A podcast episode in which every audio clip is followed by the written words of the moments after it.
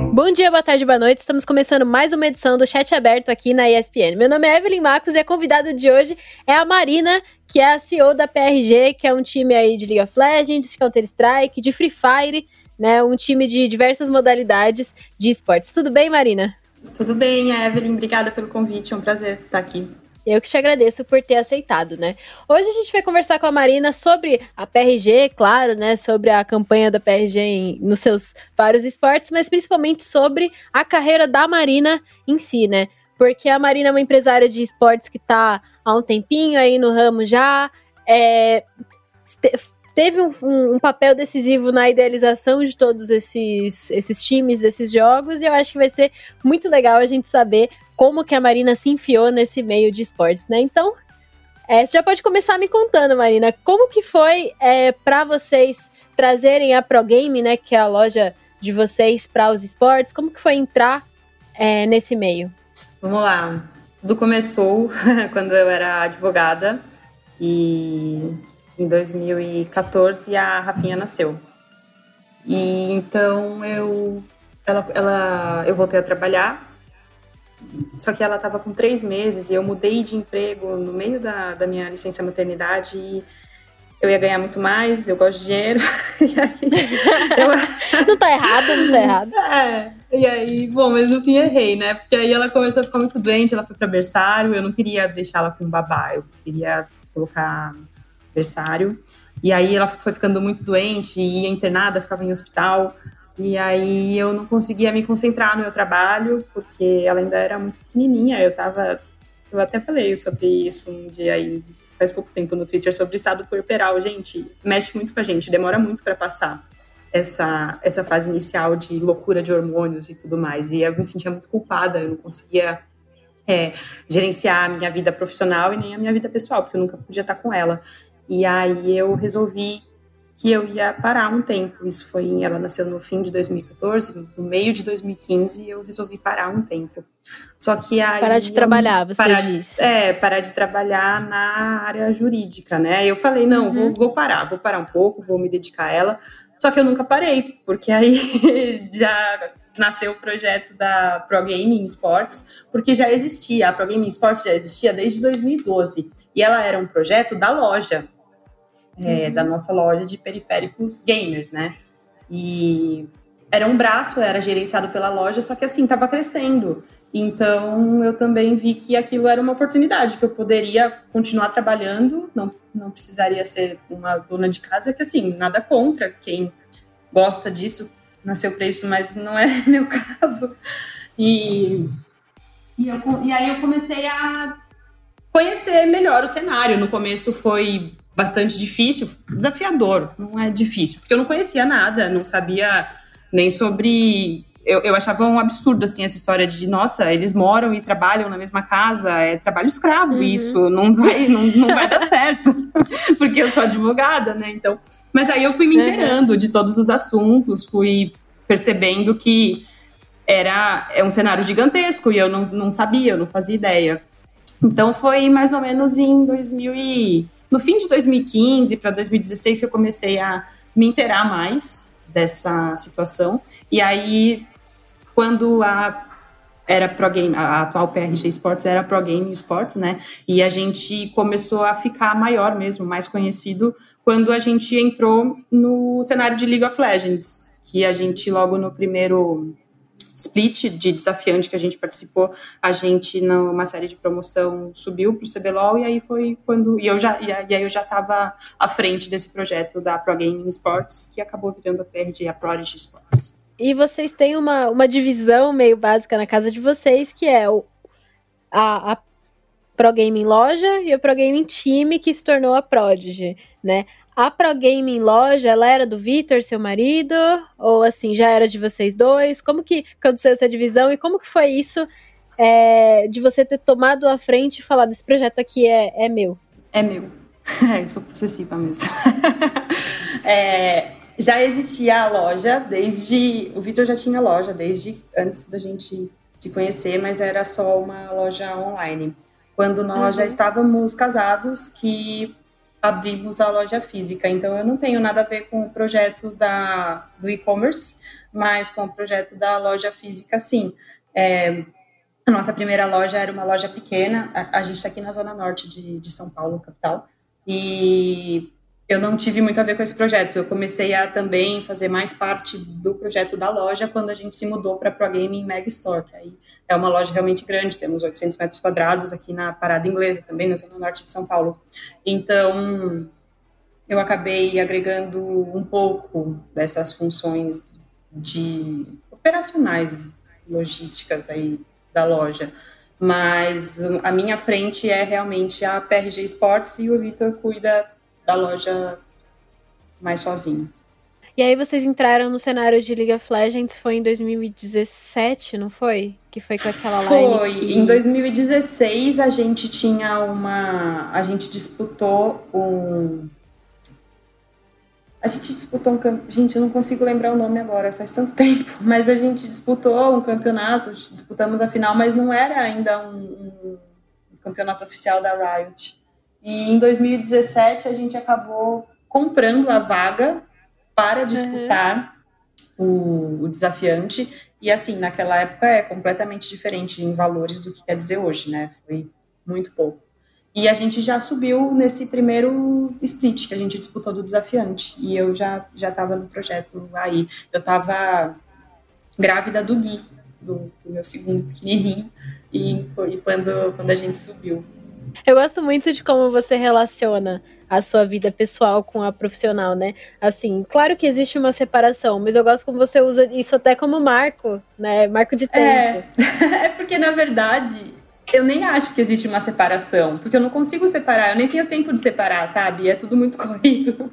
Então eu vou, eu, eu realmente relaciono assim, ah, foi quando eu tava grávida do Gui, foi, ou foi quando alguma coisa que a Rafa tava perto de fazer um ano, dois anos, tipo, é sempre assim mesmo, eu sempre acabo relacionando. Porque para mim não existe isso de dividir, eu sou uma pessoa só. A, a, eu, quando eu tô aqui trabalhando, aqui no office, gente, eu continuo sendo mãe. Se eles estão doentes, eu tô mandando mensagem para ver a pessoa que estiver com eles, para saber como tá, para ver se tá tudo bem, para ver se precisa de alguma coisa. Então, e quando eu tô lá em casa com as crianças, por causa da pandemia, é, eu também tô ciente, tô querendo saber do que está acontecendo aqui, tô acompanhando tabela disso, valores daquilo, enfim, não tem muito como dividir quando, quando é você que toca, né? Quando você que é o empresário. Uhum, então não tem assim uma Marina empresária, uma Marina mãe, uma Marina advogada. É tudo a mesma Marina. A Marina é uma mãe empresária. É uma bagunça, é uma bagunça completa. Entendi. É, e quando você fala do começo da PRG enquanto time, é, tem essa visão de negócio, né? De assim, tá, existia a loja e seria um bom negócio é, tá no, no, no CBLOL e tal, tá no, no cenário de esportes. Mas, das vezes que eu já te encontrei pessoalmente nesses campeonatos, né, em, em momentos decisivos para PRG, você se tornou extremamente torcedora, né? E assim, realmente vestia a camisa do time de um jeito muito, muito pessoal, até, né? Como que foi essa construção é, da PRG enquanto um time que fazia parte do seu coração, realmente? Como foi a construção desse time? É engraçado até, porque assim, antes de entrar nessa, nesse ramo, foi, foi o que eu, que eu falei agora há pouco, eu não tinha ideia do que acontecia. E assim, eu nem, eu nem jogo Evelyn League of Legends. Eu, tipo, eu jogava The Sims, uma coisa, ou Tibia, sabe? muito melhor, muito melhor do que LOL. então, assim, eu não jogo e foi muito difícil até para entender. E eu ficava perguntando toda hora. O Michael, né, que é meu manager aqui do time, nossa, eu enchi o saco dele, porque eu ficava perguntando nossa, mas o que tá acontecendo? O que, que é isso? O que, que é aquilo? E aí, depois que, de, sei lá, de um ano acompanhando sempre, que eu comecei a entender realmente o que, está acontecendo e tal, até no jogo. É, mas foi foi, foi difícil nesse sentido, assim, porque para mim era um cenário novo entender todos aqueles bonecos, o que, que eles estavam fazendo, se movimentando. Cara, não é da minha geração. E eu não cheguei a jogar, então foi realmente complicado. Mas eu comecei a, a me apaixonar pelo que eu estava fazendo mesmo. Porque, assim, confesso, no início foi uma saída que eu tive, porque eu poderia tocar esse projeto como uma empresária e poderia cuidar da Rafa, que ficava muito doente, que ficava internada, que passava dias no hospital.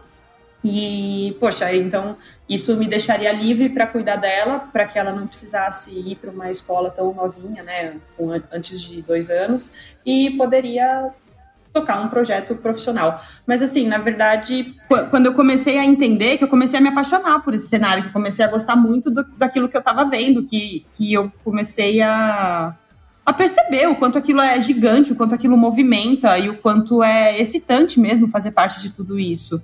Então foi uma, foi demorou um ano mesmo para até eu pegar gosto, entender o que eu estava fazendo, porque antes era só era um número, sabe? Era uma empresa, eu geria uma empresa. É, você consegue lembrar de momentos assim que você parou e você pensou, tá, eu realmente gosto muito disso, de situações que te fizeram entender que a PRG agora era um time e fazia realmente parte de você, do seu coração e todas essas coisas? Consigo. Foi eu, assim, foi em 2017, quando eu estava realmente grávida do Geek, por exemplo, teve a festinha junina da escola da Rafa, e eu saí mais cedo da festinha junina, porque eu queria participar do CBLOL. Eles estavam no CBLOL, era o nosso primeiro split no CBLOL e era um jogo importante. E eu quis vir embora, eu quis sair, deixei ela lá com meu pai, sabe? Claro, participei da festinha, mas eu preciso me dividir. E eu, assim, eu não consigo ser uma mãe 100% realizada se eu não estou realizada na minha vida profissional também, se eu não estou realizada em outros âmbitos, né? Porque é aquilo, eu não sou uma pessoa só, eu tenho várias funções. Então foi aí que eu percebi, eu falei, cara, eu gosto disso mesmo, eu não quero estar longe do time, eu quero acompanhar, eu quero estar perto, eu quero estar no estúdio. Quando o Gui nasceu também, o Gui é de julho, é, a gente estava tendo um jogo contra a CNB, que todo mundo adora lembrar. Ai, ele foi naquele jogo. Eu tava, é, eu tava na maternidade. O Gui tinha, o Gui tinha tipo dois ou dois, três dias quando foi esse jogo. E eu tava lá dando mamar e, tipo, acompanhando o jogo, xingando, sabe? Brava. Eu e o Vitor lá no quarto do hospital, sei lá, putos da vida com tudo que tava acontecendo. Então, assim, foram. Eu tenho essas lembranças, assim, desses momentos de que eu realmente me dividi, mãe, torcedora, empresária. São, são vários desses momentos, inclusive. Uhum, é tudo você, né? Não tem, não tem uma separação, não tem uma, um estigma assim, né? É, e, e, claro, eu tenho assim uma rede de apoio incrível na minha família, que nesse momento estão me ajudando muito com as crianças, né? O meu pai, meus irmãos são incríveis. É, e aqui na PRG também, eu tenho o Michael, que é meu braço direito, a gente faz tudo junto, é, e eu estou tranquila quando eu não posso estar perto, porque eu sei que ele está olhando e cuidando com o mesmo amor e carinho que eu e com o mesmo profissionalismo que eu. Mas eu gosto de estar perto. eu gosto de me envolver em tudo, eu gosto de saber de tudo, de estar. É, claro que eu, eu preciso delegar, mas eu gosto de estar presente e ciente de todos os projetos que estão acontecendo. E agora sobre algumas situações um pouco mais complicadas assim da história da PRG. Como a gente fala muito de sentimento quando a gente fala disso, é, eu queria saber como é que foi esse último rebaixamento da PRG para você, esse último que foi o único. Né? Como que foi quando a PRG foi rebaixada? Como que foi do ponto de vista da gestão, do ponto de vista de vocês, da, do Michael mesmo, manager, do Vitor? Como foi é, tá na liderança desse time nesse momento tão difícil? Foi triste, claro, é, porque tenho sentimentos, né?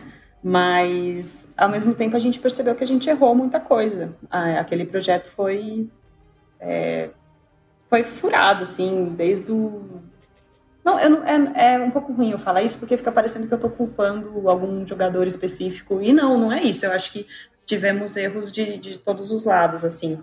É, a gente resolveu que iria investir em novos talentos que já estavam com a gente no nosso time de base e acabou que o, time ficou mais fraco também do que todos os demais times que estavam ali disputando o CBLOL. E, mas foi uma decisão consciente essa que a gente tomou, porque a gente acompanhava treinos, a gente sabia o, o, quanto eles eram capazes, mas, enfim, na hora de performar não, não acontecia da mesma forma que estava acontecendo nos treinos.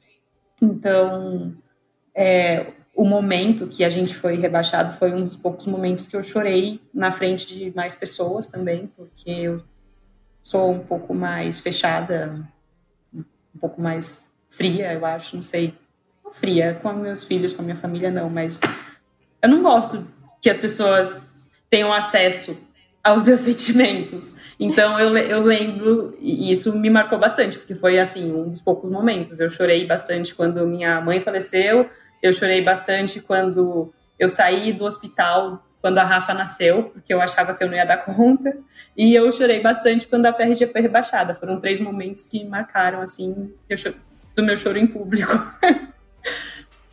Então, uhum. mas assim, foi, ao mesmo tempo foi bom, porque eu acho que a gente percebeu tudo que a gente estava errando, a gente sabe agora que, poxa, dá sim para investir em novos profissionais, em novos nomes, em novos talentos, mas a gente tem que fazer isso de uma forma que a gente acabou, sei lá, pegando um pouco as manhas, eu diria. Vocês aprenderam, mesmo que vocês tenham aprendido apanhando? Sim, eu acho que a experiência foi ótima, porque a gente acabou sendo rebaixado e a gente foi campeão no split seguinte. A gente passou um, um bootcamp ali no circuitão e foi muito bom, foi muito bom para o nosso time. É, é, uma falha, né? É, mostra que você falhou realmente, você foi rebaixado ficando em último lugar. A gente ganhou dois jogos só, mas no fim das contas, a gente tirou uma ótima experiência daquilo. A gente pegou algumas manhas do que temos que fazer, do que devemos fazer, do que não devemos fazer, de como devemos lidar com determinados assuntos. E a gente foi campeão naquele. No, a gente nem, nem subiu pelo, pela promoção, né? E poderia ter acontecido. Porque a gente disputou a final com a Cade e a Cade estava extremamente bem também, tanto que eles também subiram para o CBLOL. Mas a gente foi campeão, então isso foi muito importante. Foi uma conquista é, muito grande que eu lembro, tipo, dia 17 de agosto. Eu, eu lembro sempre, sabe? Uma coisa que não dá para esquecer, tá na minha memória, me marcou bastante. Ser campeão é muito bom. E ao mesmo tempo que falhar é muito ruim. Então, esse, esse sentimento de, de falha, de. Sei lá, eu me senti incompetente quando a gente caiu pro, pro circuitão. Então, foi. Foi, foi um momento que eu aprendi bastante na minha vida, pessoal e profissional. Eu levei, levei, levo isso até hoje. Aquele sentimento eu lembro até hoje também. Mas é a magia do esporte, né? Essa coisa de é. você chegar ao céu e, e ao inferno, né? Sobre isso do rebaixamento de vocês e do fato de que isso mesmo de você ter chorado e tal, de ter sido uma coisa emocionalmente muito forte, eu queria saber como que é você é, tá num time em uma posição em que você é tão decisiva, sabe? Em que você toma as decisões pelos jogadores quase, você lida com, com sonhos das pessoas, né? Porque, assim, sempre que eu vejo, assim, sei lá, fraude trabalhista, essas coisas nos esportes, eu penso, cara, os caras estão mexendo com sonhos, né? O pessoal tá mexendo com sonhos e ainda assim os esportes, eles ainda não são responsáveis com isso, né? Como que é lidar com esses sonhos das pessoas, né? Como que foi chegar a esse resultado, a essa situação e ver os jogadores é, compreendendo essa situação toda. É, e tudo isso de você estar tá responsável pelo sonho de alguém, por empregar alguém nessa, nessa trajetória. Tá. A primeira coisa que eu gosto sempre de, de frisar, até quando eu estou pensando em como fazer, em como definir qualquer, qualquer situação, qualquer, qualquer situação que eu precise tomar uma decisão é que eu preciso ser transparente. Eu preciso falar realmente como é, como acontece, e ninguém pode duvidar de mim, porque eu sou mulher. então, o mundo me julga de uma forma muito mais cruel também. Então, eu preciso sempre ser transparente. Eu não posso deixar que as pessoas não entendam na, naquilo que ela está naquilo que ela está entrando é, porque é um sonho, é uma carreira que é muito, é muito, a carreira no esporte é muito sonho mesmo, né? Desde que sim, as pessoas sim. são crianças, elas sonham com aquilo e principalmente essa geração que já existia, já nasceu na era da onde existia uma internet boa, já existiam jogos, enfim. Então eu sempre tento fazer com que eles vejam que não é não é até para contratar staff. Poxa, você não é torcedor, você é um profissional. Então isso eu acho muito importante. Eu analiso também é, na contratação, eu analiso o perfil daquele atleta que vai ser contratado para ver se ele cabe no nosso perfil da, da nossa organização. É, nós somos uma organização que temos diversas preocupações é, com como, a, como o jogador se porta perante o público. É, eu acho que isso até é algo que é, é nítido, é claro, dá para perceber. Nós nunca, claro, nunca tivemos e não vou dizer que nunca teremos, a gente não sabe às vezes como tá uma pessoa em determinado dia, mas assim, eu tenho plena confiança em todos os meus atletas que além de serem ótimos profissionais, eles são pessoas boas. E eu gosto de ter esse tipo de pessoas trabalhando junto comigo. Eu não tenho nada para falar com relação a isso. Eles são meninos ótimos. É sonho, mas é trabalho. É trabalho. E tem bastante coisa envolvida nisso, né? É, eu gostei de uma coisa que você falou, de que você não admite muito é, que duvidem de você, né? E que discordem de um jeito que, que coloque em xeque as certezas que você tem, porque você é mulher. E é uma uhum. coisa que eu entendo muito, né? Porque eu também tenho isso. Você consegue falar um pouco sobre isso, de como a sua experiência como mulher empresária de esportes é diferente é, da dos homens? O que você consegue perceber sobre isso? Assim, Evelyn, eu, eu também, é claro que nós mulheres somos julgadas com muito mais crueldade, sem dúvida alguma, é, mas ao mesmo tempo eu sou uma mulher extremamente privilegiada. Os meus contatos profissionais são todos homens que também são privilegiados, que são educados, que eu não presencio diariamente situações é, de misoginia, de machismo, claro que eu já presenciei, e quando eu tinha abertura para falar que eu não gostei, eu falei que eu não gostei, e quando eu não tinha, eu simplesmente saí e deixei. Ficou bem claro eu também não gostei. Mas, enfim, quando sempre que eu tenho essa abertura, eu insisto na conversa. Eu acho que vale a pena, porque ninguém nasce desconstruído e as pessoas precisam ter esse tipo de bate-papo. Claro, eu não tenho que educar ninguém, porque, né, poxa, o Google tá aí, livros estão disponíveis, mas eu vejo que vale a pena ter esse papo, pô, bacana, tenho, super top. Agora, realmente, quando a minha quando a minha posição é colocada em xeque por eu ser mulher, isso me irrita, me irrita bastante e eu deixo bem claro mesmo que posso fazer aquilo, que eu vou fazer aquilo e que sou eu que decido e não adianta chorar. Então, eu acho que a gente vai se encaminhando para o final da entrevista, né? Eu queria saber qual que é a sua, as suas previsões e as coisas que você espera para a PRG nos próximos anos aí, né?